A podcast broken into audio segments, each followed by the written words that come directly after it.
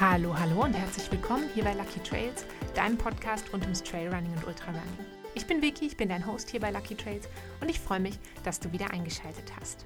Ich freue mich ganz besonders, dass du wieder eingeschaltet hast, weil ich nämlich nicht so ein wahnsinnig schönes Wochenende hatte. Also doch, eigentlich hatte ich schon ein schönes Wochenende, aber nicht so mit dem, mit dem Outcome, wie ich mir das gewünscht hätte. Und ähm, da habe ich gedacht, ich teile das heute mit euch, denn geteiltes Leid ist halbes Leid oder so ähnlich.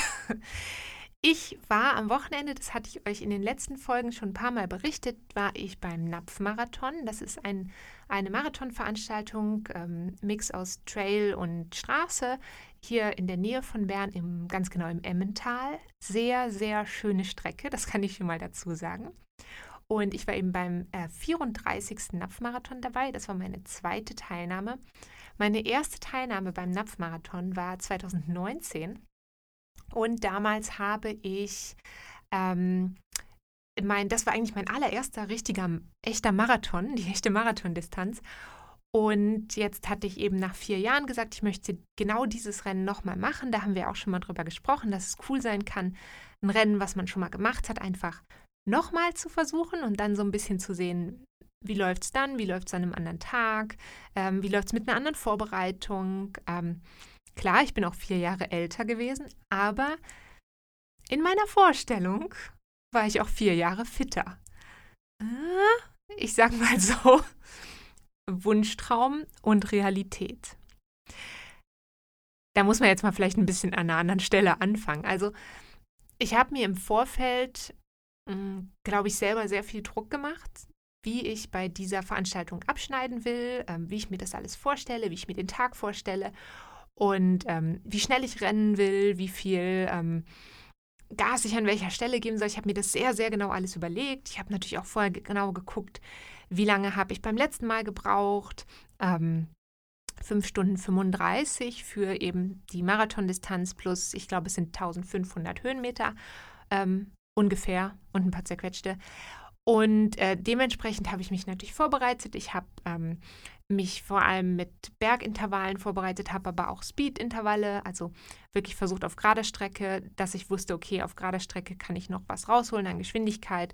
Ähm, ich habe verstärkt darauf geachtet, dass ich auch für mich technisch schwierigere Downhills einbaue ins Training. Und ähm, ja, das habe ich eigentlich alles, glaube ich, ganz, ganz gut gemacht. Ich habe dann für mich anderthalb Wochen Tapering eingeplant, was, denke ich, auch sehr, sehr passend war, wenn man so will. Und dann ähm, bin ich eben an den Start gegangen mit der Intention, dass ich gerne schneller sein möchte als im, den, also in meinem Versuch davor, das vier Jahre zurücklag. Ich wollte sogar ein ganzes Stück schneller sein, sehr, ähm, ja, man könnte sagen, sehr ambitioniert. Ich wollte gerne um die fünf Stunden laufen. Und ähm, das hat eben leider nicht geklappt, weil ich beim Napfmarathon dieses Jahr meinen allerersten DNF verzeichnen musste. DNF heißt äh, Did Not Finish. Ähm, für alle, die das, den Begriff noch nie gehört haben, also ich habe das Rennen ähm, während, ich habe das Rennen abgebrochen und nicht beendet. Und ähm, warum das so war und warum ich mich dafür entschieden habe und warum ich total glücklich bin damit, dass ich diese Entscheidung getroffen habe, da möchte ich eigentlich heute mal kurz drauf eingehen. Ähm, ich bin angereist, vielleicht, ich gebe vielleicht so einen kurzen Überblick über den Tag. Ich bin am Morgen früh aufgestanden, damit ich mein Frühstück machen kann. Ähm, das war am Vorabend schon alles vorbereitet. Und ähm, dann sind wir mit dem Zug hingefahren. Viele von euch wissen das, dass ich ähm, im Moment versuche, auch viel mit dem ÖV unterwegs zu sein rund ums Trailrunning und ähm, wir eben im Moment kein eigenes Auto haben. Das heißt, wir sind mit dem ÖV gefahren. Es hat super gut geklappt. Ich war super entspannt. Ähm, Startnummer abgeholt. Ich war auch noch mal zur Toilette für alle, die das wissen möchten. Also das ist ja auch immer noch so ein Punkt. Man muss ja auch gucken, dass das alles passt und keine Bauchbeschwerden kommen. Ähm, das hat alles perfekt funktioniert. Das war alles äh, gut getimt, also wann ich angekommen bin, meine Startnummer abgeholt habe. Ich habe mich aufgewärmt. Ähm, die Stimmung vor Ort war gut. Ich wusste genau, was auf mich zukommt. Ich bin an den Start gegangen. Ich bin losgelaufen und ich bin so das klingt nach Eigenlob, aber ich bin so, so gut losgelaufen. Ähm, ich habe so ein bisschen immer auf meine Uhr geschaut. Ich wusste, wie meine Pace ungefähr sein sollte ähm, und wie meine, damit ich eben meine Zielzeit, diese fünf Stunden einhalten kann. Ähm, ich bin zügig losgelaufen, aber nicht zu schnell. Das ist ja auch immer wichtig, gerade auf der Langdistanz, ähm, gerade wenn es bergauf geht, dass man nicht zu viel Gas gibt, sondern wirklich schaut, dass man genügend Luft hat oder wie man so schön sagt, noch genügend Körner übrig hat. Ähm, und ich bin also in der ersten Stunde hm, an die neun Kilometer rangekommen. Und das ist sehr, sehr gut gewesen. Also es war wirklich fast schon ein bisschen mehr, als ich mir eigentlich ausgerechnet hatte, dass ich schaffen kann ich war echt total euphorisch. Ich habe meiner Familie auch, ähm, ich weiß nicht, ob das einer von euch auch macht, aber ich teile dann immer das GPS von meiner Uhr, gerade bei ähm, Rennen, wo es kein offizielles Live-Tracking zum Beispiel gibt oder wo ich keine Lust habe, vielleicht nochmal fürs Live-Tracking extra zu bezahlen. Wenn ich weiß, meine ähm, Uhr schafft das von der Batterieleistung her, mein Handy schafft das von der Batterieleistung her, also einfach von der Zeit, die man läuft. Wenn man jetzt irgendwie zwölf Stunden unterwegs ist oder so, wird es ein bisschen eng. Ähm, aber dann habe ich eben den ähm, geteilt und dann kriege ich auch immer auf meine Uhr die, ähm, die quasi die Unterstützung drauf. Und dann hat zwischendrin meine Uhr vibriert und dann konnte ich gucken und dann habe ich irgendwie gesehen, dass äh, jemand aus meiner Familie mir geschrieben hat, ähm, dass ich gut unterwegs bin und super schöne Anfeuerung und so. Ähm, kann man sich halt sozusagen virtuelle Unterstützung holen, auch wenn die eigene Crew, die Familie, die Freunde vielleicht nicht direkt vor Ort sein können. Also das war total gut. Und ich bin nach einer Stunde, ähm, ich war super gut äh, drauf, mich toll gefühlt.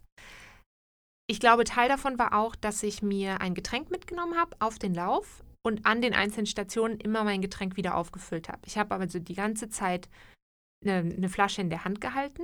Das mag jetzt auf den ersten Blick ein bisschen nervig erscheinen, aber ich fand das gar nicht schlimm. Und ähm, dann bin ich eben weitergelaufen und dann ging es hoch bis auf den Napf. Also der Napfmarathon geht in so einem, wenn man sich das Höhenprofil anschaut, geht der so sanft ansteigend, 20 Kilometer lang, mehr oder weniger nur hoch, bis auf den Napf, bis auf den Gipfel. Der Berg heißt Napf, für alle, die das, äh, die das jetzt komisch finden, also bis auf den Gipfel. Und dann geht es äh, ein Stück bergab, dann kommt noch einmal ein ziemlich heftiger Anstieg und dann geht es eigentlich nur noch bergab. Klingt machbar. Und ich bin auch nach knapp, ich bin dann ein bisschen eingebrochen nach der ersten Stunde, aber es war dann noch okay. Also ich habe zwar gemerkt, oh, jetzt wirst du ein bisschen langsamer, aber es war alles noch so im Rahmen, wo ich gedacht habe, okay, das ist aber was, ein langsamer werden, was ich wie ausgleichen kann und was ich nachher wieder ähm, bergab, weil ich wirklich, wirklich im Training dann Fokus drauf gelegt habe, besser bergab laufen zu können und besser auf flachen Strecken zu sein, weil das ja so die Sachen sind, wo ich oft Zeit verloren habe. Und ähm, das habe ich, also ich habe gesehen, okay, das ist aber noch alles drin, dann bin ich am Napf angekommen und bin dann von dort weitergelaufen und dann so zwei Kilometer später, ungefähr bei Kilometer 22, ging irgendwie nichts mehr. Und damit meine ich, ich habe mich, obwohl ich total gut mich ernährt habe beim Laufen, also so gut wie man sich bei einem Marathon ernähren kann, aber obwohl ich total darauf geachtet habe, was ich esse, dass ich Sachen esse, die ich kenne, ähm, dass ich genug trinke, dass ich ähm, Isodrink zu mir nehme, ähm, aber auch zwischendrin Wasser, dass ich das alles gut ausgeglichen habe. Äh, das Gefühl war eigentlich wie leer zu sein und die ganze Energie, die ich versucht habe zuzuführen, konnte ich nicht umsetzen. Und das war ein total frustrierendes Gefühl, weil ich habe gemerkt, es lag nicht an meinen Beinen, es lag nicht an meiner Muskulatur, es lag nicht an meiner eigentlichen Ausdauer, sondern es lag daran, dass ich die Energie, die ich zugeführt habe, nicht umwandeln und umsetzen konnte. Und dann habe ich erst gedacht, okay, jetzt lauf mal weiter. Dann habe ich aber tierische Magenschmerzen gekriegt, wurde mir zwischendrin auch ganz schwindlig. Und dann habe ich natürlich ein bisschen langsamer gemacht, bin gegangen und habe dann irgendwann gedacht, ja, okay, dann werden es halt nicht fünf Stunden, dann dauert es halt länger. Und dann habe ich zwischendrin immer auf meine Uhr geschaut und ich hatte immer das Gefühl, ich laufe noch oder ich bin noch schnell, aber die Pace auf meiner Uhr und ganz offensichtlich auch meine reale Pace hatte nichts mit meinem Empfinden zu tun. Und das hat es natürlich noch viel frustrierender gemacht, weil ich so gedacht habe, äh, was ist, was ist jetzt los? Warum, warum komme ich wenig vorwärts? Ich habe irgendwie keine Kilometer mehr gemacht. Und ähm, dann so bei Kilometer 24, 25, ähm, vielleicht auch kurz vorher, ging es eben nochmal in diesen sehr, sehr steilen Anstieg. Und da kam noch was dazu, was ich nicht so richtig auf dem Schirm hatte. Und zwar, dass es so heiß sein würde, wie es war am Sonntag im Emmental. Es war wirklich sehr, sehr warm. Und ich hatte mich natürlich, klar, es waren jetzt vorher auch schon die Temperaturen so, dass es sehr, sehr warm war, dass ähm, man schon echt aufpassen musste, ähm, dass man genug trinkt und so weiter. Ähm, auch, es war ja auch die Wochen vorher hier so warm, ähm, dass ich zum Beispiel aufs Laufen mit Hund verzichtet habe. Also Finn ist dann meistens zu Hause geblieben. Und ähm, dann kam aber dieser sehr steile Anstieg in der prallen Sonne und ich glaube, dass das eine der Sachen war, die mich dann noch gekillt hat, sozusagen. Ähm, ich habe mich da hochgekämpft, ich bin immer langsamer, immer langsamer geworden und dann ging es irgendwann wieder bergab und ich kam an Stationen bei etwa 28 Kilometern an und da habe ich so zum ersten Mal eigentlich ans Aufgeben gedacht.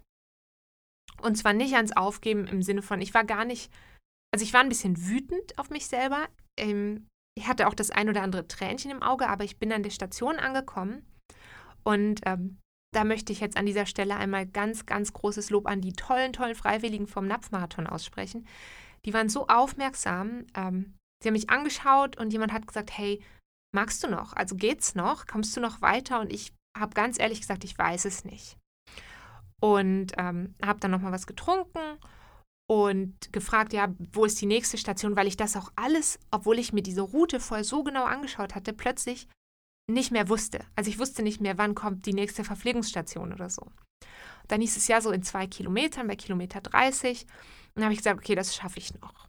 Weil ich auch wusste, an dieser Station gibt es dann ähm, Cola. Ich habe schon öfter über ähm, Cola, ob das jetzt gut oder schlecht ist bei einem ähm, langen Lauf, die zu sich zu nehmen, ähm, weil Cola auch im ersten Moment natürlich den Durst löscht, aber auch ähm, entwässert. Das ist ein hypertones Getränk. Das heißt, du brauchst mehr Flüssigkeit eigentlich, um das zu verarbeiten, als das Getränk dir eigentlich gibt. Und dann bin ich weitergelaufen und ähm, habe aber eigentlich auf dem Weg zu dieser Station dann entschieden, dass ähm, der Napfmarathon an dieser Stelle dann für mich beendet sein würde. Und ich bin ähm, in die Station eingelaufen und auch da wieder ähm, tolle Volontäre und Volontärinnen, tolle, ähm, in dem Fall Samariterinnen, die sich total gut um mich gekümmert haben, ähm, die auch erst noch gesagt haben, ja, willst du dich nicht vielleicht erstmal hinsetzen und mal gucken, ob es noch weitergeht. Aber ähm, ich hatte da für mich schon entschieden, dass mein Körper gesagt hat, Victoria, an dieser Stelle ist für heute Schluss. Und ähm, das habe ich dann gemacht und ich muss auch gestehen, ich habe auch kurz ein bisschen geheult, weil das halt einfach, sagen wir es, wie es ist. Das kann man jetzt wegpiepsen oder nicht, aber es ist halt scheiße. Weil man natürlich hingeht und sich Wochen und Monate lang auf ein Rennen vorbereitet und ähm, dafür ja auch im Alltag, sag ich mal, Opfer bringt, im zeitlichen Sinne vielleicht. Man nimmt die Zeit für das Training und nimmt sich dafür dann nicht Zeit für andere Sachen. Ähm, ich habe extrem darauf geachtet, was ich esse, was ich trinke im Vorfeld, ähm, während des Laufs. Und das, ich habe halt einfach gemerkt, okay, das hat es nicht, es hat nicht gereicht. Und ob es jetzt an dem Tag nicht gereicht hat, weil ich ähm, nicht genug gegessen oder getrunken hatte oder zu viel oder ob es die Temperaturen waren oder ob es vielleicht auch, ähm, das ist ja bei uns Frauen auch immer noch mal eine Frage, ob es ähm, Teil des Zyklus war. Ähm, das ist eigentlich ähm, egal. Was ich eigentlich sagen will mit dieser Folge ist, dass du nicht alles beenden musst und nicht immer alles ähm, abschließen musst, bloß weil du es angefangen hast.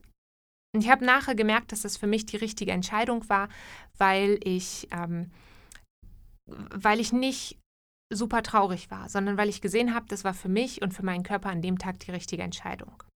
Und ich möchte gar nicht sagen, dass du ein Rennen, dass du nicht durchbeißen darfst und dass du nicht machen darfst und dass du nicht laufen darfst ähm, und dass man nicht auch manchmal ein gewisses Maß an Schmerz und Müdigkeit überwinden muss, sondern was ich sagen will, ist eigentlich, ähm, und ich finde, man sieht das im Moment sehr, sehr oft immer auf Social Media, dann heißt es immer, ja, ähm, umarme den Schmerz und freue dich über den Schmerz. Das musst du nicht. Du darfst auch manchmal einfach sagen, so hier an dieser Stelle ist für mich Schluss.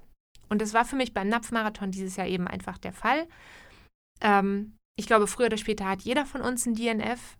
Ähm, bei mir war es eben später in der Karriere sozusagen, aber ähm, das macht es nicht besser oder schlechter oder ähm, die Entscheidung weniger richtig, das in dem Moment gemacht zu haben.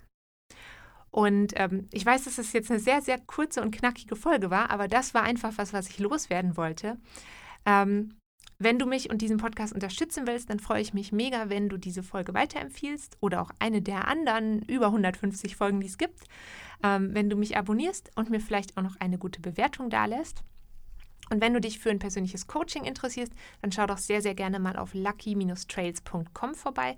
Da ähm, steht alles zu meinem Coaching-Angebot und ähm, wie ich dir hoffentlich helfe, bei deinem nächsten Marathon nicht frühzeitig aufzugeben, sondern eben bis zum Ende durchzuziehen und dann ein wunderschönes Finisher-Foto zu bekommen. Jetzt wünsche ich dir auf jeden Fall eine wunderbare Restwoche und wir hören uns dann in zwei Wochen wieder. Dran denken, diesen Podcast gibt es immer zweimal im Monat an jedem zweiten und vierten Mittwoch. Bis dahin, tschüss!